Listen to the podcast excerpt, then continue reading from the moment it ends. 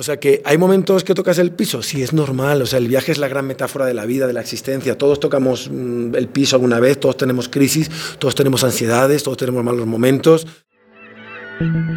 Podemos recorrer el mundo, atravesar fronteras, conocer mil personas y cientos de lugares. Pero hay un sitio de donde nunca nos vamos a ir. Ese lugar somos nosotros mismos. Soy Paula Merchán. Y yo Adriana Márquez. Y en este podcast viajamos desde el mundo externo hacia el mundo interno. Nos cuestionamos, exploramos y nos autodescubrimos. Aquí juntamos voces de personas que se han aventurado de distintas maneras y que en sus travesías se han dado cuenta que hay más caminos de los que imaginaban. Creemos que a través del viaje nos conocemos. Y hoy contigo nos vamos Mapa Adentro. Hola y bienvenidas y bienvenidos a Mapa Adentro, el podcast en el que conocerás países, lugares y culturas. Y donde te acompañaremos al viaje más importante, el viaje hacia uno mismo. Mi nombre es Adriana Márquez. Y yo soy Paula Merchán y hoy vamos a hablar sobre adaptarse para vivir y sobrevivir.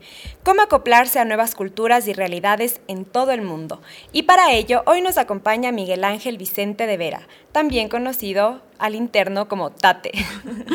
Él es periodista, sus crónicas y fotografías han sido publicadas en medios como National Geographic, Condé Nast Traveler, Soho, Vice, Diario El País y Mundo Diners. Ha realizado dos vueltas al mundo y visitado 70 países en los seis continentes, incluida la Antártida, donde permaneció un mes entero. Atravesó el mayor océano del mundo, el Pacífico, en un pequeño velero desde las Galápagos hasta la Polinesia francesa. Eso y mil aventuras más que a continuación nos contará. Hola Tate, muchísimas gracias por estar en Mapa Adentro. Bienvenido. Muchas gracias a vosotras por la invitación. Es un gusto estar aquí, compartir el tiempo con vosotras. Muchísimas gracias. Y bueno, nuestra primera pregunta es, tú vives en un constante movimiento lejos de tu país de origen y constantemente saltando de un lugar a otro. ¿Qué te ha llevado a escoger este estilo de vida? Es una buena pregunta. Eh, creo que yo no, he, tomado esa decisión, creo que la decisión me ha tomado a mí. Creo que eso es lo básico y es la, la mayor honestidad, que hay una urgencia. A mí siempre ha habido una urgencia de, digamos, de una escapada hacia adelante, de una huida hacia adelante. Es algo que forma parte de mi identidad y luego podemos hablar ¿no? de, la construcción o la deconstrucción de la identidad cuando estás en un continuo movimiento. Pero creo que la decisión no la he tomado yo. Es una decisión que me ha venido dada y es como para mí lo más natural del mundo. Eh, con el tiempo me he ido dando cuenta que, que sí que es diferente a mis amigos de toda la vida. Por ejemplo, cuando voy a mi, a mi barrio, ¿no? Ahora estado las Navidades. Llevaba siete años sin estar las Navidades en, en, mi tierra, ¿no? En Palma de Mallorca, que es una isla que tiene mucho que ver con los viajes, ¿no? Desde, desde Ulises, ¿no? Desde, desde Odiseo, desde los viajes de Gulliver, la isla, la presencia de la isla está muy vinculada con, con el viaje, ¿no? Yo creo que eso ya me fue marcando desde, desde la infancia. Pero imagínate que llevaba siete años sin pasar unas Navidades con, mis, con mi familia, ¿no? Y, bueno, pues eso, eso me di cuenta que es diferente, ¿no? Eh, mis amigos ni locos querrían la, la, la, vida que yo tengo. Yo me fui con 20 años de, de mi isla, yo como... Eh, como Ma Marco Polo estuvo 24 años para volver a su tierra, yo llevo 20 años, este año cumplo 2020, 20 años que me fui de mi isla, de mi tierra. He vuelto, por supuesto, eh, a ver a mi familia, ahí está mi madre, están mis hermanos, pero a vivir llevo 20 años sin volver. ¡Wow! Es, es bastante tiempo. Sí. Eh, has estado casi la mitad de tu vida sí. viviendo en el mundo. Sí. Date, hay algo que a mí me, me intriga un montón eh, y porque he leído muchas de tus crónicas y porque voy siguiendo mucho todos tus escritos, ya sabes que eres gran inspiración para mí. ¿Por qué elegiste hacer todos estos viajes de diferentes modos? Autostop, barco stop, eh, viajes a la Antártida, como un poco insólitos. Eh, ¿Siempre has tenido esta alma tan aventurera o cuándo fue que te, se te prendió este sentimiento? Creo que hay que ponérselo y es un consejo que, bueno, a mí no me gusta dar consejos, pero si me lo piden o si hablas con alguien que está comenzando, le digo, póntelo un poco difícil, ¿no? Eh, yo me di cuenta que hacer una crónica de París ya está contado desde, desde, desde la época del romanticismo, está todo contado de arriba para abajo, de izquierda para, para derecha, en diagonal, y, me di cuenta que, también, o sea, que primero era algo más pragmático. Si contaba historias de lugares recónditos, era más fácil que las revistas me pudieran contratar. Y también he tenido una, una sensación por, por pues, complicarme la vida, ¿no? O sea, me, me, me, me, gusta, ¿no? O sea, ahora estaba pensando, por ejemplo, el primer viaje así que hice, que aún no estaba, estaba, estaba como una simiente, estaba latente, pero yo aún no quería ser periodista. Yo con 20 años me, voy con unos amigos desde Barcelona, que esto creo que no lo cuento mucho, me voy hasta Londres haciendo, jalando dedo.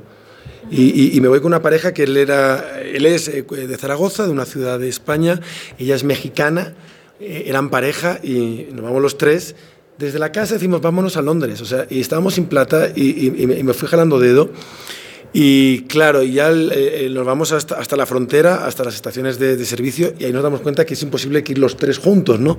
¿Por qué? Porque íbamos en, lo, en los trailers, grandes trailers de estos que, que, llevan alimentos por toda Europa, y, y, de, y, de, repente vemos que no podíamos ir los tres y nos separamos, pues bueno, pues ellos se van juntos como pareja, yo me voy solo, y ya, ya, ya me veo ahí con 20 años solo eh, sin idea, o sea, sin celulares, olvídate de WhatsApp ni nada, te hablo de hace 20 años. Y, y bueno, pues no, no, nos vemos en Calais. Calais es, es el, el, puerto que hay al norte de Francia para ir a Dover, que es en Londres, eh, en, en, Inglaterra.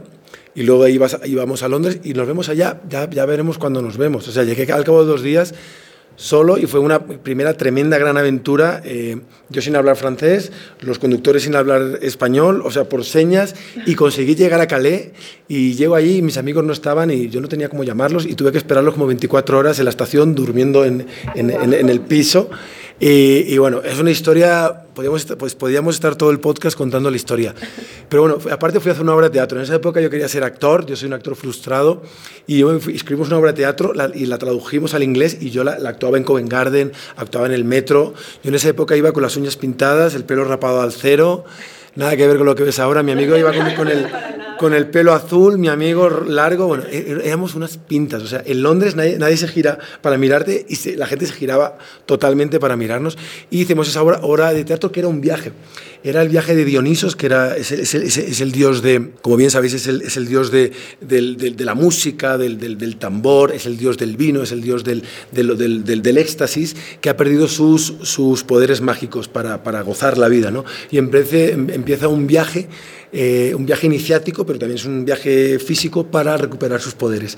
Y yo fui a hacer esa obra de teatro, fíjate, ¿no? yo sin, sin aún vincularme al, al periodismo. Y bueno, es una historia, estuve ahí como dos meses en Londres y, y ya, ya me volví luego en, en, avión, porque ya mi madre se, se puso como loca porque no me podía ubicar. Al final llamaron a la embajada de España en Londres, fue una historia, pero bueno, pero una maravilla. Y ahí, ahí fue, fue el primer viaje y me encantó. Eh, me, encanta cuando está todo por hacer, me cansan mucho los viajes al uso, eh, me cansa ver las mismas fotos en Instagram, los mismos espacios, creo que el mundo es, es muy grande y, me gusta salir de la zona de confort, pero la zona de confort no es ir siempre a Bogotá, que está muy bien, ¿no? O irte al DF, que está muy bien, pero yo me quería ir a la Antártida, me quería ir a, a, la, a la Polinesia Francesa o irme a Palestina, como me he ido, que era complicado en esa época. Y bueno, creo que, mm, que, es una manera de... Me gusta vivir la aventura. La aventura me hace sentir vivo, me hace sentir profundamente conectado con la tierra, me hace sentir que trasciendo, me hace sentir pequeño y grande, pero es la aventura cuando, cuando no controlo la cosa. O sea, yo también me pongo a pensar y me dicen a veces, ¿por qué te complicas tanto los viajes? Y yo, no sé, me encanta ir en, en, en bus. Eh, o sea, que todo lo que sea el transporte local, sentirme claro. muy conectado, llegar a hostels, dormir en un barco que se está... No, me, o sea, y te entiendo totalmente, porque eso es como que te despierta muchas emociones y conectas de una manera en la cual puedes contar cosas muy profundas de lo que pasa. Sí, estoy totalmente de acuerdo con lo que dices. Es que hay, hay muchos aspectos, ¿no? Pero también lo de viajar conectado a la tierra en transportes públicos, lo más sencillo que puedas. Uh -huh. Yo por mi trabajo he estado en sitios de, de lujo insultante, en Asia, en, en, muchos sitios de cinco estrellas, y está muy bien y me encanta, y a todo el mundo nos gusta que te reciban con una tableta de chocolate con tu nombre puesto, o con una bandeja, o, o, que te hagan una obra de teatro para ti solo, o irte en un crucero, o sea, está muy bien, pero yo disfruto más... Eh, yendo con un presupuesto mochilero y a la aventura. Ahí vas a vivir más. Yo recomiendo, con, con poco presupuesto, como yo he viajado el 70% de mis viajes es lo mejor y es lo que recomiendo. Como tú dices, tú, coger carro, coger burro, coger cualquier cosa, cuando más bizarra, mejor. Claro, cuando encuentras esas situaciones súper wow. distintas. Claro. Se, y se nota que cuando tú hablas, estás como con tus ojos que te brillan así y demuestras la felicidad que estos viajes te han causado y te generan. Pero ha habido quizás algún momento de dificultad en el que tú hayas tenido que adaptarte a eso y qué tan difícil o, complicado puede ser adaptarse, por ejemplo, no sé, estás en Asia y después te vas a la Antártida, digamos, son cosas que son diametralmente opuestas. Sí. Bueno, a ver, mm, me has hecho como varias preguntas. Momentos, he tenido momentos malos, pues como todo el mundo. Yo siempre digo, soy una persona muy optimista, siempre veo el vaso medio lleno, pero en muchos años viajando, llevo 20 años viajando, nunca he tenido ningún problema grave. O sea, nunca me han robado, nunca me han atracado. Eh, no sé, igual me han hecho algún pequeño estos trick, algún engañito de estos, de que algún tour que te han vendido, ya ni recuerdo. Lo pasé mal eh, cuando atravesé, tú lo sabes bien, el, el, Pacífico, ahí lo pasé muy mal, la verdad. Creo que ahora sí, si me si pienso siempre lo, que te viene a la cabeza. Cuando yo me fui jalando dedo en barco stop de Galápagos a la Polinesia Francesa, llevaba cuatro o cinco días, que al principio todo iba muy bien, y claro, tú vas con las corrientes y con el viento, el viento cesó, y de repente me vi en medio de la nada, con el barco que no se movía, 48, 72 horas. Eh, en, en la computadora del barco salía que me quedaban 40 días y llevaba una semana, no tenía cómo llamar por teléfono, no tenía WhatsApp, no tenía correo nuestros familiares en, en Europa y en América preocupadísimos. No es nada divertido porque es un desierto, no hay nada, no ves nada. Y yo decía, chuta, tío. O sea, yo, yo dejé un trabajo que tenía con mi pareja, dejó su trabajo, era como el, mega viaje bonito y de repente estamos en una cárcel de plástico, podíamos morir, te caes y te mueres y, y, eso era un desierto y yo decía, chuta, yo creía que esto era un sueño, pero en realidad me metieron en una pesadilla terrible. Ahí lo, ahí lo pasé muy mal. ¿Y te llegaste a arrepentir? Absolutamente. Me, arrepentía. Mi pareja no se arrepentía, me decía, tranquilo, Miguel Ángel. Y yo creo que, que también cuando. Yo a veces he viajado mucho solo, pero también he viajado ahora con mi pareja, con Claudia, y y sí que te ayuda mucho, es como una especie de coaching que te hace a veces, pero yo me arrepentía, dije, tú eres un idiota, tío. O sea, a mí mi, madre me decía, yo te pago el boleto, pero ¿por qué te vas en barco? O sea, cógete un avión. Y yo, que no, pues que no lo entendéis, porque es la épica, es volver a la épica del viaje también a vivir, a vivir a una épica, una época casi romántica, ¿no? De los, de los, de los, yo creo que los barcos es único, uno de los últimos espacios para la gran aventura no sabes de dónde partes, no sabes a dónde llegas y... Y, es un territorio desconocido para la mayoría de nosotros, el mar. El mar es el, es el, gran desconocido y yo ya estoy loco por, por subirme a otro barco, me, me loco, o sea, tengo unas ganas, te lo juro. No te duró mucho el arrepentimiento. No, ahora también a veces hay que, vivimos una época que lo queremos todo al momento, todo al instante, somos muy impacientes. Yo ahora con un poquito de, perspectiva pude hacer un TED el, año pasado con esta historia, Me, me ha traído y o sea, ahora no me arrepiento, lo, lo, lo, sacralizo y ha sido uno de mis grandes viajes. No lo volvería a hacer porque ya lo he hecho. Es como, hay cosas que, bueno, ya lo he hecho, lo he probado, chévere, vayan ustedes, pero, pero llegar a la Polinesia Francesa en barco es una de las emociones, o sea, y respirar la tierra, como, como tú sabes, o sea, respirar de nuevo la tierra, darte cuenta porque somos seres terrícolas, y encontrarte con ese mundo totalmente fantasioso de caníbales, de Gauguin, de gente tatuada de arriba abajo muy loco, muy loco. Yo creo que los lugares más locos que he visitado, las Islas Marquesas. O sea que hay momentos que tocas el piso, sí, es normal. O sea, el viaje es la gran metáfora de la vida, de la existencia. Todos tocamos mm, el piso alguna vez, todos tenemos crisis, todos tenemos ansiedades, todos tenemos malos momentos.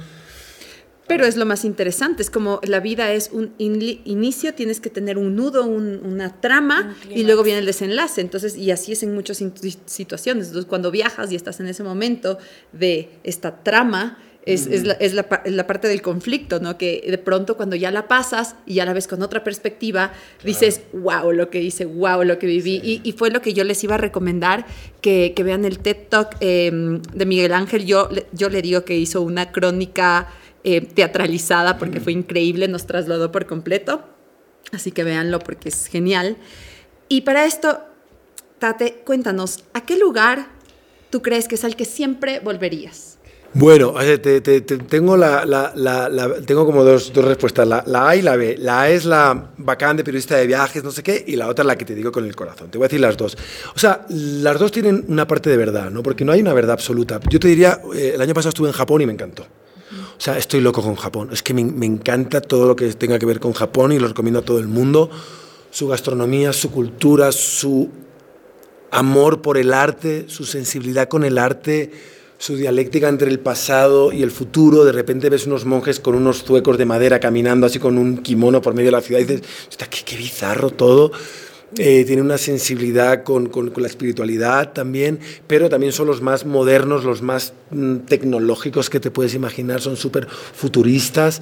Eh, yo me volví loco, me volví loco, estuve dos semanas y me queda todo por ver. Quiero cogerme un carro con mi chica, porque esa vez tuve que ir solo, estuve en Japón dos semanas solo y me, me encantó, me, me, me fascinó, me, parece como irte a la Antártida, que es como otro planeta, es otro, son extraterrestres. Me acabas de hipnotizar con, con, Japón. O sea, y las luces de colores y los neones son los más frikis de todo. O sea, yo estuve, estuve en restaurantes, tienen pingüinos en un restaurante. ¿Te imaginas un restaurante con pingüinos? Sí. O un restaurante con búhos, tienen ahí los búhos. O un restaurante donde vas y, te hacen un masaje y te pones en el piso y se te suben encima y te empiezan a dar un masaje. Son los más locos que he visto en mi vida. Es la sociedad más, más conservadora y, y cerrada, pero son los, los, los, los, los más porno, pornófilos, pornógrafos. O sea, ir a un sex shop de estos japoneses es lo más loco que te puedes imaginar. Y creo que hay todo un tema con los moteles también, ¿no? Ahí ya no fui, ahí no, no, no, no te puedo decir. Pero bueno, no vamos a entrar en estos temas, no, no, no, no, no lo conozco, pero todo el tema que es el, el erotismo, es como un, como un erotismo velado, como un erotismo frustrado también, lo, lo, lo cultivan mucho y lo, y lo al todo al, al, arte, eso me encanta. O sea, tienen, tienen unos, por ejemplo, un jardín de piedras. dices, chuta, vaya, dices, en, aquí en Ecuador, un jardín de piedras qué idiotez, es una maravilla. O sea, es, todo, todo, el tema del, del budismo zen, eh, tienen, hacen un arte de la, de la, piedra, de cómo colocas la piedra, de la posición, hacen con gravillas, hacen unas... O sea, todos, es muy, unos, una locura, una locura y, y, me encantó mucho. Pero bueno, para no entrar más en el tema de Japón, que me también podría estar mucho tiempo hablando de Japón, la literatura japonesa, ahora con la Parasite, que es surcoreana, no es japonesa, pero bueno, también estuve en Corea del Sur eh, en ese mismo viaje y se, parecen mucho las culturas. Pero luego al lugar que siempre volvería, a mi casa a ver a mi mamá, a tomar mi comida y los platos que me hace ella, porque, porque la, yo la veo muy poco y, y realmente me, me, di cuenta esta Navidad de que soy diferente al resto, no es mejor ni peor, es diferente, porque ya, ya Mallorca ya no es ni mi tierra, ya me veo como un extraño, ya tengo cuatro amigos, eh, mi madre, mis hermanos, poco, poco más. Pero es mi tierra, es donde nací, donde, donde viví hasta los 20 años, y, y es el lugar donde quiero que lancen algún día mis cenizas, y, y es un lugar donde o sea, tenemos algo, algo animal, somos salmones, somos, somos, somos un animalito más, como los ñus que migran en el Serengeti o el salmón que, que, que, que remontan los ríos en, en, en las, en, los ríos de, de Noruega, o, o, tantos animales que hacen, o la tortuga verde que, hacen migraciones prácticamente de, de, de todo, dan la vuelta al, al, al, globo terráqueo. Para volver a un mismo punto. Para volver a un mismo punto donde, donde han nacido. Hay, hay, hay algo también muy visceral muy trascendente que te trasciende a ti mismo y es volver a, mi tierra. Y claro, pues imagínate siete años sin pasar una Navidad. Yo ya no me acordaba lo que eran las Navidades en, Europa, porque había estado en América, he pasado muchas Navidades en, Egipto, en Palestina, en Israel. Yo antes, cuando estaba en Europa, siempre, pues rollo, no, cuando uno más rebelde. Yo soy anticapitalista y me voy donde no haya Navidad. Y me iba a Egipto, era súper raro el 24 de diciembre, el 31 ahí no se celebraba nada, súper normal, tú ahí con tu shawarma, con tus, tus pastelitos eh, de estos de dulces muy típicos de, de, Egipto, pues, o tu babaganos, o tus. Y bueno, y haciendo vida, vida normal con tu chilaba. Claro, pero digamos que en este, o sea, volverías a donde está un poco de tu corazón, ¿no? Sí, exacto, exacto. Como dice Susana Tamaro en su libro, donde el corazón te lleve. Y el corazón me lleva, me lleva a Mallorca. Bueno, así que siguiendo las huellas de Miguel Ángel, aquí les dejamos algunos datos sobre Mallorca. Quien pisa esta isla solo piensa en una cosa: ¿cuándo volveré? Mallorca ubicada frente a Valencia, en España, descansa en las aguas calmas del mar Mediterráneo. Su nombre significa Isla Mayor, porque es la más grande del archipiélago balear. Le siguen las islas de Menorca, Ibiza y Formentera. Su paisaje es un verdadero paraíso mediterráneo. Pequeñas calas rodeadas de bosques de pinos frente a un mar transparente, pescadores artesanales y callejones medievales. La ciudad más grande es Palma, que también es su capital, siempre habitada por visitantes de todo el mundo. Los mallorquinos gozaban hasta antes de la crisis por el COVID-19 de la mejor renta per cápita de toda España, gracias a una sola industria, el turismo. En 1920 empezaron a llegar los primeros visitantes, pero no fue hasta 1950 que aterrizó el primer vuelo charter en la isla y con él el problemático turismo de masas. Ese era el plan de la dictadura de Franco para el desarrollo económico del archipiélago. Cinco años más tarde ya existían gigantescos hoteles en el centro de Palma y frente al mar. Este crecimiento sin control le ha traído problemas, pero la buena noticia es que Mallorca parece haber visto el futuro pues justo antes de la época del distanciamiento social, el turismo consciente empezó a ser una prioridad para muchos locales. Ahora, los viajeros incluso la visitan en invierno para una aventura en las montañas. Este cambio de dirección nos permite imaginar cómo era la Mallorca del pasado, siempre deseada por muchos. Los romanos, bizantinos y árabes lucharon por ella y la disfrutaron en diferentes periodos, hasta que la corona española la reconquistó definitivamente. Grandes personajes se han refugiado allí en busca de paz e inspiración. El poeta nicaragüense Rubén Darío, por ejemplo, vivió allí en dos ocasiones, en 1906 y en 1913. Así que qué mejor que describir la Mallorca de inicios del siglo XX antes de los masivos resorts con sus versos. Quietud, quietud. Ya la ciudad de oro ha entrado en el misterio de la tarde. La catedral es un gran relicario. La bahía unifica sus cristales en un azul de arcaicas mayúsculas de los antifonarios y misales. Las barcas pescadoras estilizan el blancor de sus velas triangulares y, como un eco que dijera, Ulises, junta aliento de flores y de sales. Las notas que escuchas de fondo fueron creadas aquí, en Mallorca, por el mismísimo compositor polaco Frédéric Chopin, quien llegó a la isla en 1838 junto con su amante, la escritora francesa y feminista George Sand. Se trataba de la pareja más famosa de París que huía a la isla en busca de paz y creatividad, donde ambos tuvieron una gran producción artística y dejaron una huella permanente. Esta era la ilusión de Chopin. Ciertamente iré a vivir a un encantador convento en el país más hermoso del mundo. Mar, montañas, palmeras, un cementerio, una iglesia que data de las cruzadas, las ruinas de una mezquita, olivos milenarios. Ahora, querido amigo, estoy disfrutando un poco más de la vida. Estoy muy cerca de las cosas más bellas del mundo.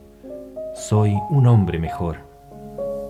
Que un lugar te haga un mejor ser humano, bueno, eso sí es especial. Y antes de volver a nuestra conversación, queremos invitarte a que te suscribas a nuestro canal de YouTube y nos sigas en nuestras redes sociales como arroba mapa adentro. En YouTube no solo nos puedes escuchar, sino que nos puedes ver junto a todos nuestros invitados y no perderte de ninguna novedad. En Ecuador coronaste varios volcanes como el Cotopaxi, el Cayambe, el Chimborazo. Y hay que aclimatarse siempre para hacerlo, ¿no? Hay que irse preparando. ¿Cómo has sentido esta nueva forma de adaptación tú como Miguel Ángel y las montañas, o sea, que más a la parte del entorno, de la naturaleza. Yo soy un poco bruto, para empezar. O sea, yo como que yo llego, a, yo, yo, llego a Quito en el 2012 y lo primero que hago digo, me voy al teleférico, pero de una, ¿no? O sea, fíjate que lo primero que quise hacer fue ir al teleférico buscando ya el, el, el, volcán, ¿no? De alguna manera indirecta sin yo saberlo, ¿no? Y me decía, no, estás loco, pero no, no vayas porque te tienes que adaptar. Que... Y yo a los tres días, porque yo empezaba a trabajar en el diario La Hora, tenía una semana y, al, al, día siguiente yo me estaba yendo para Colombia, nunca había estado, y me fui hasta eh, Cali. Yo me fui en autobús, me, me, fui desde Quito hasta Cali. Vi Quito dos días, y no me dejaron ir al, al, teleférico, no me quería ya poner ya pesado y me, y me, fui a Cali. Pero lo primero que quise hacer fue ir al, al Ruco Pichincha arriba y me decía, no, tienes que adaptarte, tienes que tener un tiempo. Pero me refiero a eso que soy muy bruto de que mmm, me lanzo las cosas. Digo, ya, todo bien, no, no, yo soy isleño, estoy, mi, mi, mi, respiración y mi capacidad pulmonar está adaptada a nivel cero, cero, y claro.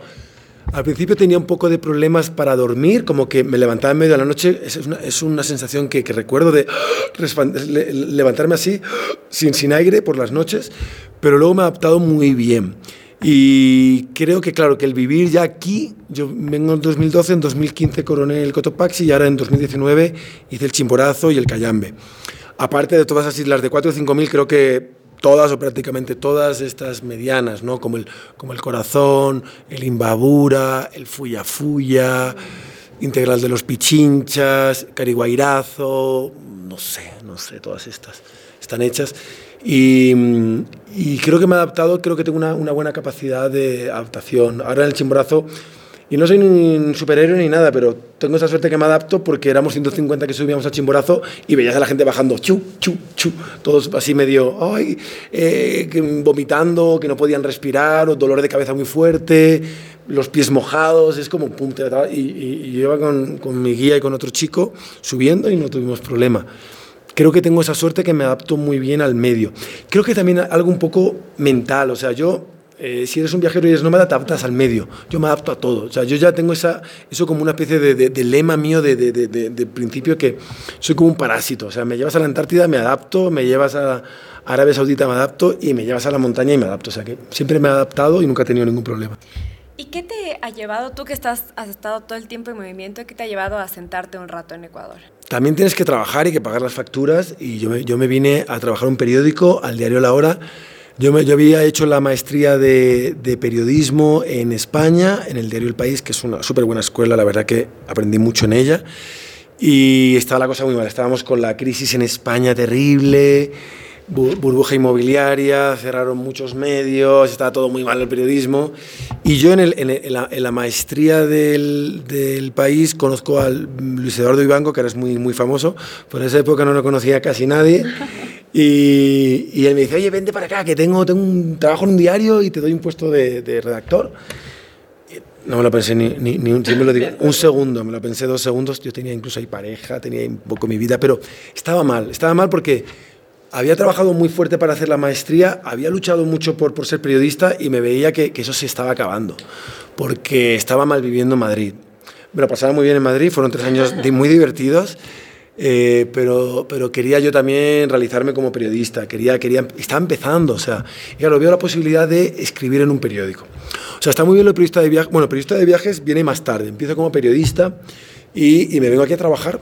Y estoy muy agradecido al diario La Hora, siempre estaré muy agradecido porque yo ahí me, me, me forjé como redactor. Aprendí, es un oficio, y claro, imagínate, cada día una página para ti, tienes que rellenarla, tienes que buscarte una historia eh, contarla, redactarla y entregarla por la tarde. Y, sobre todo, yo como periodista igual digo, si me voy a trabajar a Colombia, o que es una realidad un poco cercana, me parecería difícil encontrar historias que no que no son como de mi cultura, ¿no? Entonces, no sé, porque por ejemplo yo en Ecuador tengo contactos, sé cómo se mueven las cosas, entonces me parece bastante retador venir a trabajar a un periódico y, empezar a contar sobre un país. Sí, no, o sea, por un lado sí, porque bueno, hay que ser un poco echado para adelante. O sea, y, sí.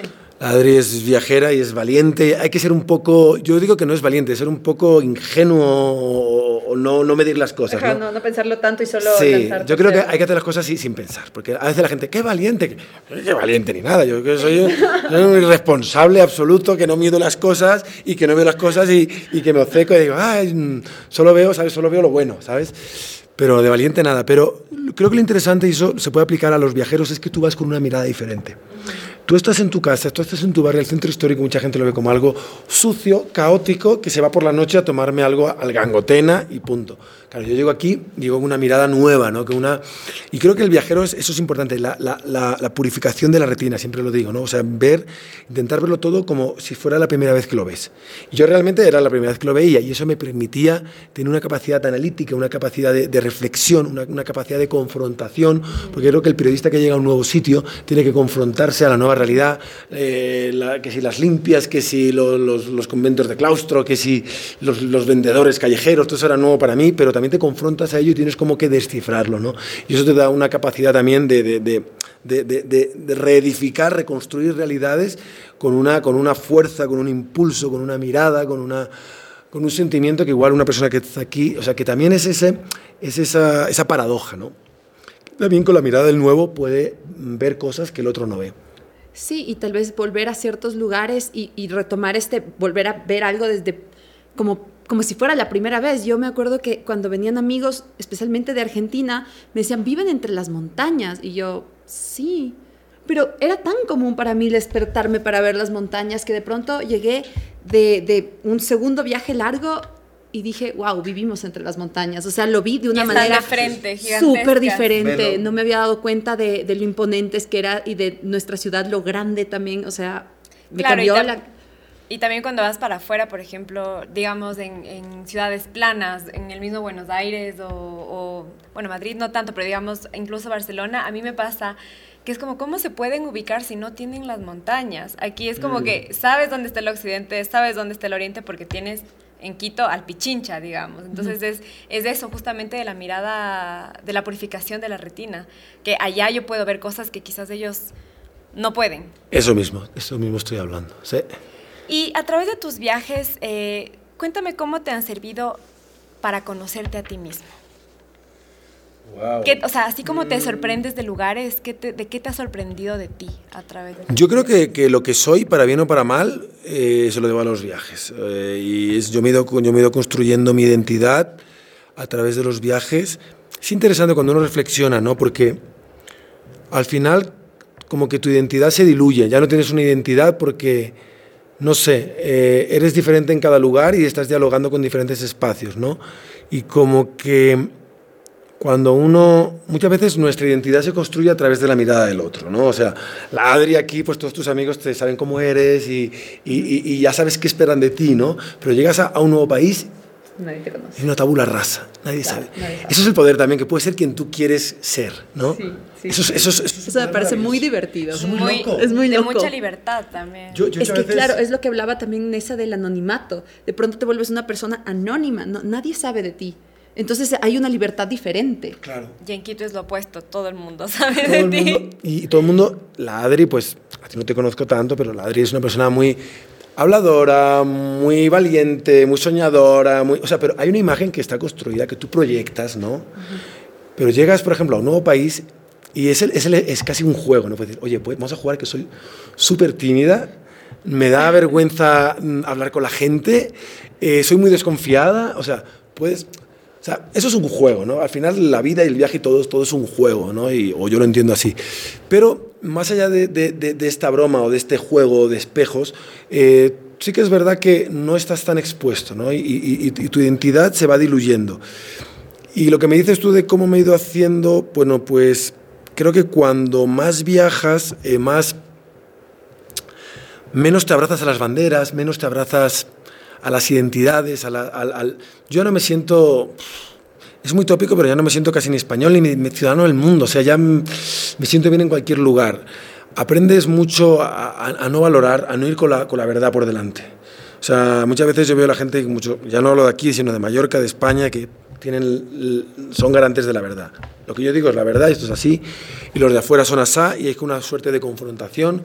Yo ya no juzgo, eh, me encanta escuchar, cada vez me gusta, aunque hoy, hoy tengo que hablar mucho porque soy el entrevistado y me encanta, pero me gusta más escuchar que hablar, ver la gente, un aprendizaje continuo.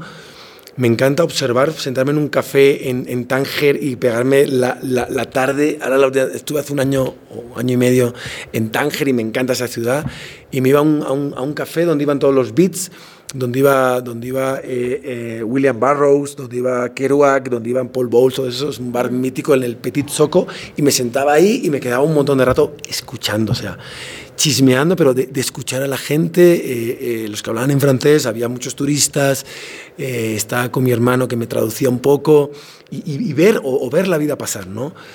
Pero un poco eso, lo que creo que, creo que he aprendido a ser mucho más humano, a confiar en la gente, confío mucho en la gente, eh, creo que la gente es buena por naturaleza, Creo que el, el 95% de la gente que conoces viajando, es, el 98, 99, es buena.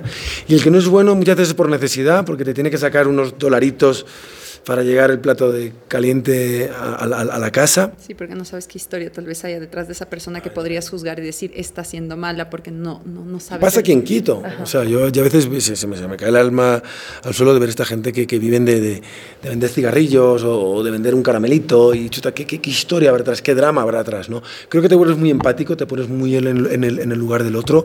Creo que, que te haces muy tolerante, eh, cero prejuicios. O sea, pues si tienen el burka, igual será por algo. O sea, ¿quién eres tú también o sea, para juzgar? eh, por qué llevan el burka o por qué, más que el burka, por ejemplo, con la hijab, ¿no? que se tapan, pues está muy vinculado con el, con el Islam, con el no mostrarlo todo, con su arquitectura, con su cosmología, con todo. Aprendes creo que a no juzgar, a ser muy tolerante, a confiar en la gente, a valorar el momento. Eso creo que es muy importante. Estar presente. Estar presente.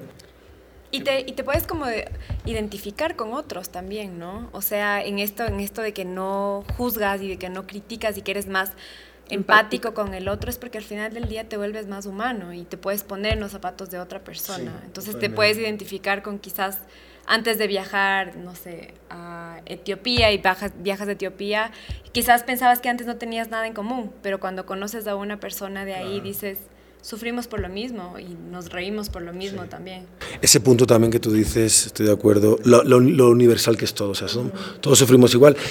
Y tampoco hay que viajar, o sea, tú lees una, una, comedia, una tragedia de Shakespeare y los sentimientos están totalmente vigentes, ¿no? O sea, o lees eh, una, una, una, tragedia de Sófocles, Edipo Rey, y los sentimientos están ahí, o sea, eh, en cuanto a sentimientos, seguimos igual que hace 2.000 o 3.000 años. ¿no? no, y además, qué importante es eso que aprendes viajando, también emplearlo en tu día a día, porque muchas veces uno está presente y dice a veces a mí me molestan ciertas actitudes que veo, eh, que alguien se parqueó mal, dejó las luces prendidas y se bajó a hacer una foto y, hizo un montón de tráfico atrás. Y yo digo, Dios, entonces empiezo a pensar y digo, tal vez está buscando vender algo porque está mal económicamente. O sea, no tratar de justificar lo, lo, que está mal, pero tampoco tratar de juzgarlo y traer todo el aprendizaje que muchas veces lo traes desde afuera a tu día a día porque es algo que te, o sea, que es, es parte de un viaje interno también, yo creo. Sí. A tener paciencia, creo que un poco lo que dices. También hay que tener paciencia cuando viajas, hay que tener un montón de paciencia. Un montón de paciencia. Que los autobuses no salen, que se retrasa, que se les estropea una, una llanta y, y, tienen que ir a por otra y tardan cuatro horas. Y así mil historias, ¿no? A tener paciencia. A, sí, yo, yo, yo creo que es una gran escuela. Es una gran escuela y sobre todo en, en esta época ahora que, que, estamos con, tanto, con tanta xenofobia, con tanta juzgar al otro, con tanto racismo, con... Echar culpas. Homofobia y tantas otras cosas creo que te haces mucho más tolerante. Fobias, Varias fobias, vivimos una época de fobias y de miedos. Otro punto importante que vimos en la época del miedo, estamos viendo ahora con el coronavirus, es todo un tema de miedo, de generar el miedo. Pierdes el miedo. Sí. Pierdes el miedo, mucho. Yo he perdido mucho el miedo. Yo no tengo miedo o sea, soy una persona poco, a veces igual lo que hablábamos antes, valiente. No, que es que no, no, no evalúas, pero no tengo miedo y creo que no hay que ir con miedo. A veces yo voy solo por el centro, no, no voy a ser solo por el centro, ¿qué te va a pasar? O sea, muchas veces estamos con esos miedos de que, que, me, que me, van a robar, de que me van a hacer, de que me van a... Sí, y, te, te, te, bloquean, te bloquean. Y claro, el estar en un continuo espacio, territorio comanche, territorio eh, diferente al tuyo, a tu ecosistema natural, te hace perder mucho el miedo. Ahora vamos a pasar a una ronda de preguntas que les hacemos a todos los invitados eh, y también nos va a dar mucho de qué hablar. Dispara. ¿Tú cuál crees que sería el elemento animal o planta con la que tú te identificas o te representa? Vale, elemento animal. Con el animal, pues con, no sé, con un cerdo. me, me, me, me, gusta, me gusta porque, porque eh, es un animal muy, muy, muy divertido. No sé, es que lo, lo, la verdad que lo he hecho sin pensar. Pero el cerdo me, me gusta porque en España se come todo el cerdo. Y, y, siempre como que se ha sacralizado el toro, el león, el águila. Y yo quiero sacralizar el chancho. Parece un elemento súper divertido el chancho y yo creo que me lo tatuaría. Aparte es el, es el, animal del reino animal, creo que tiene el orgasmo más largo. Creo que tiene 30 minutos de orgasmo. Miradlo. No puede Es divertido y disfruta. Por ejemplo, es, un es animal que, que disfruta. Y se, y se, ha hablado muy mal del chancho, por ejemplo, que es sucio. No es sucio, lo que la verdad le ponen en la pocilga, pero es un animal muy, muy higiénico, muy inteligente y es que me encanta el jamón serrano. Ay, ¿Cuál es el peor consejo que te han dado? Uy, qué pregunta me haces. O sea, creo que cuando, cuando, cuando mis padres, cuando era más joven, me, me obligaron a hacer ciencias. Por ejemplo, y, y, y, yo perdí un tiempo y me creía que no servía para nada. Creo cuando, cuando, te, cuando alguien de, de fuera, que eso fue mis padres, lo hicieron con toda la, la bondad del mundo, claro. pero me decían, no, tienes que hacer ciencias, porque tienes que, el mundo está hecho para las ciencias. Yo, si, yo si tuviera un hijo nunca le diría a ciencias, haz lo que, lo que te guste, ¿no? Yo empecé a hacer ciencias, tuve que repetir un año, eh, no me salían las cosas, sacaba muy malas notas, dije, chuta, yo no sigo para estudiar.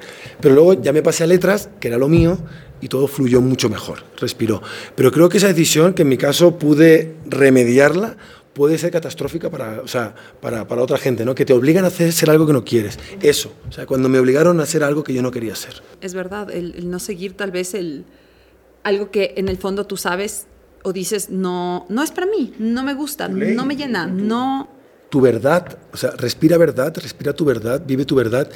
Y es algo que, o sea, te estoy diciendo sin pensar, ¿eh? es como lo, lo primero que me aparece, pero creo que puede ser muy dañino, muy nefasto para gente que te hacen ser algo que no quieres. O sea, pasaba antes con, hace, en, al principio del siglo XX, por ejemplo, que eras o eras abogado o eras, o eras médico, exacto. O cura. Y hay un montón de artistas que les hicieron hacer cosas que no querían, por ejemplo, lees biografías y gente que no. Por ejemplo, Jaime Gil de Viedma, que es un poeta que a mí me gusta, le obligaron a ser abogado y no sé qué, y él quería ser poeta, ¿no? Y él lo decía siempre, mm, fue un amargado porque no quería ser eso, ¿no? Por ejemplo, ¿no? Pero creo que eso ahí sí que, sí que me rebelé ahí, ahí me lo hice bien en revelarme, pero, pero menos mal, ¿no? Porque si no sería ahora un infeliz. O sea, le entiendo al Tate porque a mí me dijeron, no seas periodista, te vas a morir de hambre y no te vayas solo a viajar. Y ahora hago todo lo que me dijeron que no lo haga. Tú estás feliz y, Soy feliz y, y se ve. y es lo mío. Y ahora en día hambre, o sea, eres abogado, chuta, en España le das una patada a una piedra y salen 2.000 abogados y hay mucho, mucho desempleo. en ¿Qué- ¿En qué profesión ahora no hay desempleo? ¿Cómo está la cosa, la situación tan complicada? Y aquí en Ecuador también. O sea que sigue tu ley, sigue tus anhelos. ¿Qué haces eh, para desconectarte? ¿Qué, qué es lo que crees que te saca un poco de- del momento en el cual tú tal vez estés frustrado o... Ahora mismo hacer deporte. Ahora, por ejemplo, llevo unos días que tenía mucho volumen de trabajo y ayer dije, estoy como bloqueado, voy a correr. Voy a correr. Y me, y me, y me, y me pongo música. Me gustan las cosas que te bloquean la mente, porque yo a veces como, yo creo que a ti y a mí la, la cabeza nos va muy rápido, siempre estamos como con el, con el, con el mono dentro que dicen los, los budistas, ¿no? El, el, el mono que no para de hablar. Me gusta hacer cosas que me bloquean, eh, leer y correr. Y las montañas también, pero cuando, cuando son exigentes. Pero ahora que no estoy haciendo montaña porque hice el chimborazo y dije, ya me voy a tomar un descansito. Es que el chimborazo. Y es una, es, es una vida un poco zanahoria, ahora quiero un poquito de tomar unos, unos vinitos, y ir al cine y esa cosa. Sí. Eh, correr y, y leer. Muy bien. ¿Qué libro estás leyendo ahora o qué libro nos recomendarías? Qué bien que me haces esa pregunta porque me estoy leyendo un libro de viajes que me está encantando. Se llama La invención del viaje. Es un libro, se- La invención del viaje eh, es de una doctora en periodismo, eh, incluso cuando la acabe te lo puedo dejar encantado. Eh, me estoy leyendo ese libro, es de una doctora en periodismo y es como un análisis de, de- de la creación del viaje, ¿no? Que habla de, desde Ulises, te habla de Eneas, te habla del- de, Jasón y los argonautas, te habla de Marco Polo. Me encanta, son unas reflexiones de la historia y de la literatura de sobre el viaje. Me está encantando, estoy enganchadísimo. Lo he empezado, voy por la página 30, ¿no? Eh, Me queda todo el libro por delante y me gusta, me gusta mucho leer temas de crónicas de viajes. Acabo de, de terminarme otro libro, hay un libro también que os, os recomiendo, o sea, Ander Izaguirre es un cronista español, súper bueno, súper súper bacán, y me acabo de leer una crónica que se llama El, el, el Cansasuelo, se llama, que va sobre un viaje que se hizo también caminando desde... desde el, el, el, cansas- el cansazuelos, es como que un apodo que le tenían. Eh, se va desde Bolonia, desde una, escultu- desde una plaza de Bolonia hasta una plaza de Florencia caminando, se va como cinco días. Súper divertido su manera de, o sea, súper fresco, muy, muy dinámico como lo cuenta, muy espontáneo, pero también combinado con mucha historia. Es un cronista de viajes que me encanta, Ander Izaguirre. ¿Nos repites el nombre del libro? Eh, el Cansasuelos. El Cansazuelo. El Cansasuelos de Ance, Ander Izaguirre. Es un cronista muy bueno, eh, vasco de San Sebastián, quiero recordar. Y la invención del viaje. Y el siguiente que tengo es, me gusta mucho, eh, Hunter S. Thompson. eh, Miedo y Asco Las Vegas es un clásico, pero que lo tenía por leer. ¿Qué es lo que más admiras y lo que más te desagrada de tu cultura? Cultura ya prácticamente como humano. Sí, es muy, es, es- es- muy amplio, pero bueno, lo que más me gusta, sentirme, sentirnos todos uno. O sea, me encanta el ser humano. Yo soy un, un- hay, hay gente que es muy misógina o muy, que no le gusta. A mí me encanta la gente, me encanta la gente. Y me encanta escuchar y, y estar con una señora en Senegal y me cuente su historia de sus hijos, no me importa. O con alguien de, de Europa que me cuente su proyecto cultural. Me gusta la hermandad, la aldea global, el ser humano como uno como todo y como uno, ¿no? como ser uno global, lo que te hablamos, la empatía y verme reflejado, eh, desdibujado, o sea, reflejado con el espejo en, en, otros seres humanos.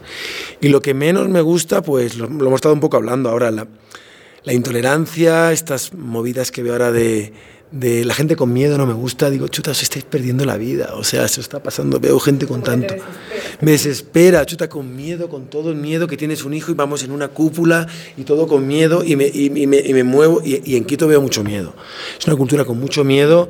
Y ha crecido el miedo. Veo mucho miedo en las calles. Y bueno, podría decir también el hambre, no sé qué, pero te voy a decir algo más concreto que es de nuestra época, el miedo. Te bloquea mucho y no te deja vivir y te, y te, y te impide, es gente que vive al 50%, al 60%, o sea, no tengas miedo, o sea, chuta todo, ir, ir a la montaña, que no a la montaña, que no a no sé qué, que no. Ya, al final, ¿qué vas? Al, al shopping center, al alquicentro y al, y al supercines. Venga, hombre, hostia, tío, ya, lánzate, el rafting. Cualquier cosa que hago todo el mundo, pero ¿por qué? No sé qué. Dice el rafting. ¿Por qué no? ¿Y por qué no? Quitarse el miedo. Esa es mi frase favorita, ¿por qué no? Me parece súper potente. Es como siempre que vayas a hacer algo, preguntarte por qué no. O sea, si es que hay una mínima razón para no hacerlo. Pues sí, me gusta siempre. ¿Y por qué vas a hacer esto? De, ya, ya no me dice nada, ya la, ya la tengo eh, educada mi mamá, pero siempre, antes me decía, ¿pero por qué? ¿Por qué te vas a la India con 23 años? Y, decía, ¿y por qué no? Yo, yo también. ¿Y por qué no? ¿por qué, ¿Y por qué no? O sea, es la, es de la misma validez que tu afirmación, mi negación. ¿Y por qué no? ¿Qué historia de vida te representa? O te, no te representa, perdón. ¿Qué historia de vida te inspira? Hay, hay, hay un tipo muy loco que, que, conocí su historia hace, hace un par de años, que es un, como un, es un, es un tipo español, también del norte de España, que era abogado o algo así, tenía un trabajo como aburrido, entre comillas, que todos los trabajos son respetables, pero que no le gustaba y que lo deja un día todo, se coge una bicicleta y se va por el mundo, y yo creo que lleva ocho años viajando por el mundo, eh, y sigue, eh, no me sale el nombre, te lo voy a mirar ahora y, y luego lo pones en el podcast. Pero ahora ha hecho, por ejemplo, un video muy famoso en, así como historias tipo TED, con, con toda su historia, pero es un tipo que sigue, ha estado en Ecuador hace poco y lleva como 8 o 10 años viajando por el mundo haciéndole reír a la gente. Me parece súper inspirador. Y ha dado la vuelta ya al planeta eh, con su bicicleta, con su nariz roja, con su gorrito y, y así sigue. Se puede. Esta gente que demuestra que otro mundo es posible y que se puede vivir con súper poco y sobre todo admiro a la gente que sigue su ley, lo que hablábamos antes, porque no todo el mundo tiene que estar viajando. O sea, la gente, mis amigos me dicen, chuta, yo estoy dos meses viajando y me canso. Yo puedo estar un año, dos años viajando y no me canso. Pero me, me gusta la gente que, que, que tiene, tiene una, un, un, un, sueño y lo persigue y lo hace. Igual tu sueño es construirte una cabañita y vivir o, o, o tener una familia y ya está, pero, pero te, como, como en, en, particular sería este man payaso que viaja por el mundo y en general la gente que sigue su, su sueño. Muy bien. El ñeque. El ñeque que le mete la gente. Bueno, esta es la última pregunta. ¿Qué piensas que la gente cree de ti, pero que no es verdad? Uy, ¿qué piensa la gente de mí, pero que de verdad... Que estoy todo el día viajando. Ahora llevo un año aquí en Quito y estoy, estoy loco, me quiero ir a México. Y seguro que me vas a dar muy buenos tips por mis vacaciones, pero ahora veo, veo a familiares de, de, de, mi esposa, que mi novia es mi esposa Claudia, y la gente me dice, oye, ¿de dónde vienes ahora? No sé. Y bueno, llevo un año aquí, aquí en Quito, que estoy siempre viajando porque bueno, en el Instagram a veces pongo fotos de otros viajes o lo que sea y bueno, estoy ahora en España, pero la gente se cree que estoy, estoy siempre en algún exótico lugar y no siempre es posible. También a veces por temas económicos, laborales, hay que estar un tiempo también, por tu pareja, yo ahora ya no, yo no tengo hijos, pero igual de repente tengo algún día hijos y me tendré que estar más tiempo, pero se creen siempre que que estoy de viaje y se creen siempre que estoy feliz. O sea, mis amigos, tú siempre estás de buena onda. Pues también tuve este fin de semana, como el fin de semana pasado me tenía que ir a hacer un reportaje a una comunidad en la Amazonía, en avioneta. Al final no pude ir por el mal tiempo porque no pude salir, la, me iba a ver a una comunidad de los Zapara. Y fue muy divertido, pero este fin de semana estaba en casa y no, y no sabía qué hacer. Tengo que llamar a Adri para, para quedar y irnos a tomar algo. Pero estaba como súper aburrido en la casa y, y, y estaba como medio, medio grinch. Y la gente se cree que siempre estoy, estos que somos medio optimistas se creen que siempre estamos felices y es, es, mentira. A veces como que no te gusta, no me gusta ir con mi, con mi basura emocional a los demás, eso es verdad. Tengo mi gente muy en petit comité, o, o me la gestiono, o me tomo unos, unos whiskies, pero no, no, no soy de ir a, a contarle las, las miserias. Le, yo le cuento las alegrías, me gusta alegrar a la gente, pero tampoco soy siempre feliz, también lo paso mal. Bueno, Miguel Ángel, te agradecemos muchísimo por darnos tu tiempo y por contarnos tus experiencias.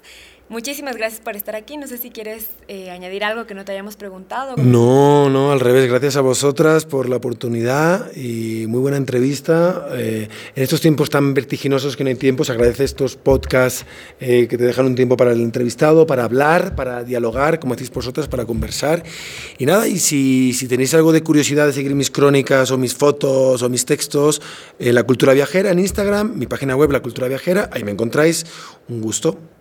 Y también lo van a encontrar en algunos aviones cuando uno abre una revista y de pronto un texto de Miguel Ángel Vicente de Vera, así que ya lo encontrarán en todo lugar. Si quieren que hablemos de un tema específico o que entrevistemos a alguien, ya saben que nos pueden encontrar a través de nuestras, nos pueden encontrar a través de nuestras redes sociales, arroba mapa dentro en Instagram y Facebook. Miguel Ángel también ya dio su su cuenta que es La Cultura Viajera. Y si te gustó este, este programa, compártelo para llegar a más personas. Y muchísimas gracias a la Universidad Católica y a, su, a la Escuela de Comunicación y al Taller de Experimentación Audiovisual, que es donde grabamos este podcast. Y bueno, muchas gracias. Yo soy Pau Merchan. Y yo Adriana Márquez. Y nos vemos y escuchamos la próxima semana para un viaje mapa, mapa adentro.